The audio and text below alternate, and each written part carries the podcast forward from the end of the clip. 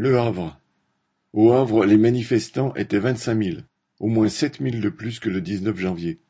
En tête de cortège, les dockers étaient en force, à deux mille cinq cents, soit la quasi-totalité des effectifs, en rang serré derrière leurs tambours, suivis par plus de mille travailleurs portuaires.